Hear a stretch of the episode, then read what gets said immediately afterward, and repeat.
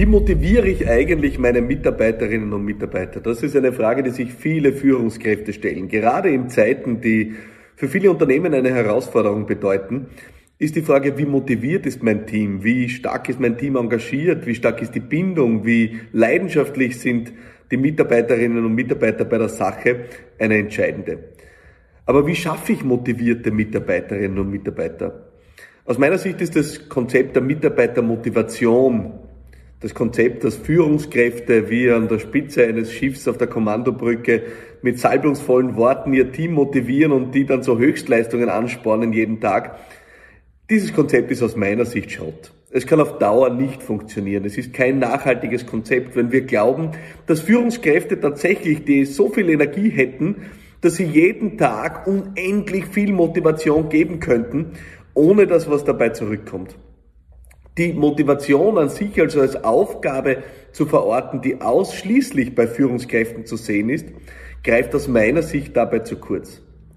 Die Frage ist vielmehr, wie schaffe ich es, einen Team Spirit in meinem Unternehmen zu schaffen, der sich selbst befeuert eine Art Schwungrad, das äh, irgendwann nicht mehr aufhört, sich zu drehen, wo jede und jeder auch am Ende des Tages was beiträgt. Das muss das Ziel sein. Erst das schafft nachhaltig starke und gute Energie im Unternehmen, die auch Höchstleistungen möglich macht. Es ist also zunächst der Schritt raus aus der Einseitigkeit hinein in einen Weg, der bedeutet, dass alle im Unternehmen was beitragen müssen. Führungskräfte und Mitarbeiterinnen und Mitarbeiter zugleich. Das mag manchen im ersten Moment vielleicht komisch erscheinen, weil eigentlich ist das doch die Aufgabe der Vorgesetzten. Nein, ist es nicht. Gute Stimmung in Teams ist everyone's job. Natürlich ist es an den Führungskräften, diesen Prozess loszutreten. Es geht also darum, ein Klima der Wertschätzung zu schaffen. Ein Klima zu schaffen, in dem es selbstverständlich ist, dass alle auch was zur guten Energie im Unternehmen beitragen. Ich habe das in meinem Unternehmen vor vielen Jahren begonnen umzusetzen. Es ist bei uns zum Beispiel üblich, dass Meetings nicht etwa mit Tagesordnungspunkt 1 beginnen und man stolpert mitten in die Arbeit und äh, zerkaut dann mühsam einen Agendapunkt nach dem anderen. Nein, Meetings starten bei uns im Unternehmen zunächst einmal damit, dass wir uns darauf konzentrieren, einen Stimmungsbeitrag zu leisten, einen Energiebeitrag zu leisten, dafür zu sorgen, dass jeder auch was beiträgt, damit dieses Meeting erfolgreich wird. Das passiert etwa dadurch, dass äh, jeder zu Beginn einmal die Möglichkeit hat, was Nettes beizutragen, was zu sagen, auch einen liebenswürdigen Beitrag zu leisten, etwa in Form einer Wertschätzung für das Gegenüber, für ein weiteres Mitglied dieses Meetings.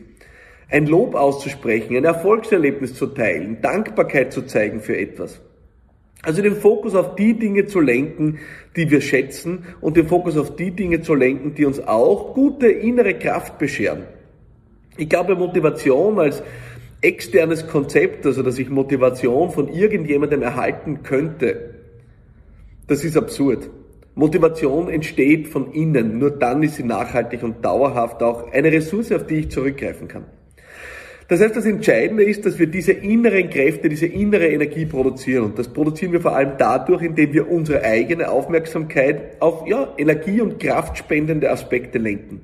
Ein mögliches Ritual dafür ist, dass du Meetings damit beginnst, diese Kraft auch herzustellen, indem du den Fokus lenkst auf Dinge, wo jemand dankbar ist, wo jemand was beitragen kann, wo jemand Wertschätzung ausdrückt oder einfach nur was Liebenswürdiges zu einem Teammitglied oder auch zum Vorgesetzten sagt.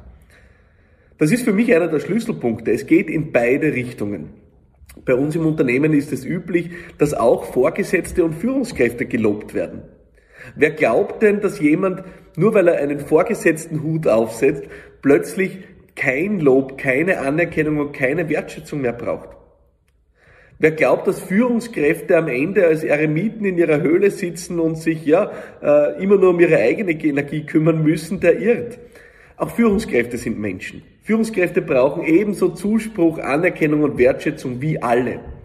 Das heißt, der Schlüssel ist, ein Klima im Unternehmen zu schaffen, wo diese Anerkennung und Wertschätzung in alle Richtungen fließt. Nur wenn jede und jeder sich gegenseitig diese Wertschätzung stiftet, kann am Ende ein Schwungrad entstehen, das dauerhaft positive Energie im Unternehmen produziert. Natürlich ist es an den Führungskräften, diesen Prozess anzustoßen. Das ist keine Frage. Es wäre der falsche Prozess zu glauben, dass man sich einfach hinstellt und von den Mitarbeiterinnen und Mitarbeitern verlangt, ab sofort für die gute Stimmung selbst zu sorgen. Nein. Es ist immer die Verantwortung der Führungskräfte. Es ist immer die Verantwortung der Führungskräfte voranzugehen. Es ist immer die Verantwortung der Führungskräfte, den ersten Schritt zu tun. Und so ist es auch hier die Verantwortung der Führungskräfte, den ersten Schritt zu tun und dieses Klima der Wertschätzung auch vorzuleben. Am Anfang wird das für viele ungewöhnlich sein. Wir sind es nicht gewohnt, das zu teilen, was uns positiv bewegt. Es gibt in vielen Kulturen ähnliche Sprichwörter wie hierzulande, dass man meint, nicht geschimpft wäre schon genug gelobt. Das ist aus meiner Sicht zu wenig. Wir sind es gewohnt, dass wir Kulturen schaffen, wo es ganz wichtig ist und als ganz edel und nobel gilt, dass man Kritik äußern darf und soll. Das ist keine Frage. Natürlich ist Kritik notwendig und wertvoll, wenn sie wertschätzend auch geäußert wird. Aber warum haben wir keine Kultur, wo es auch angemessen ist und als angemessen gilt, die positiven Dinge zu teilen? Das zu teilen, was mich wirklich positiv bewegt. Und genau darum geht es beim positiven Team Spirit. Es geht nicht darum, die rosarote Brille aufzusetzen. Es geht schlicht und ergreifend darum, all die positiven Gedanken, die man in sich trägt, und das sind ja hoffentlich jeden Tag der eine oder die andere, all diese Gedanken müssen verpflichtend geteilt werden. Frei nach dem Motto Sharing is Caring.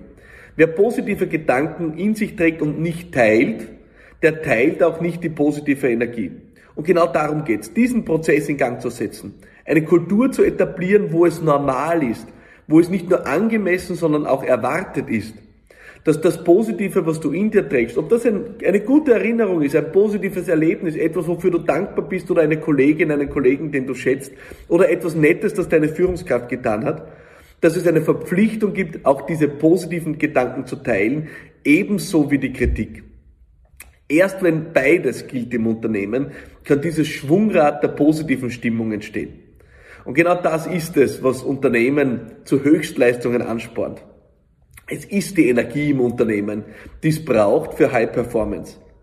Wenn ein Unternehmen auf Hochtouren läuft, so wie mein Unternehmen das eigentlich ständig tut, dann ist es nur auf einer soliden Basis des positiven Team Spirits möglich. Und deswegen kann ich dir nur eines sagen, wenn du Führungskraft bist und Verantwortung trägst, mach den ersten Schritt. Der Schlüssel ist das Etablieren einer Kultur der Wertschätzung und auch des Teilens positiver Energie. Das ist der Schlüssel und dabei wünsche ich dir viel Erfolg.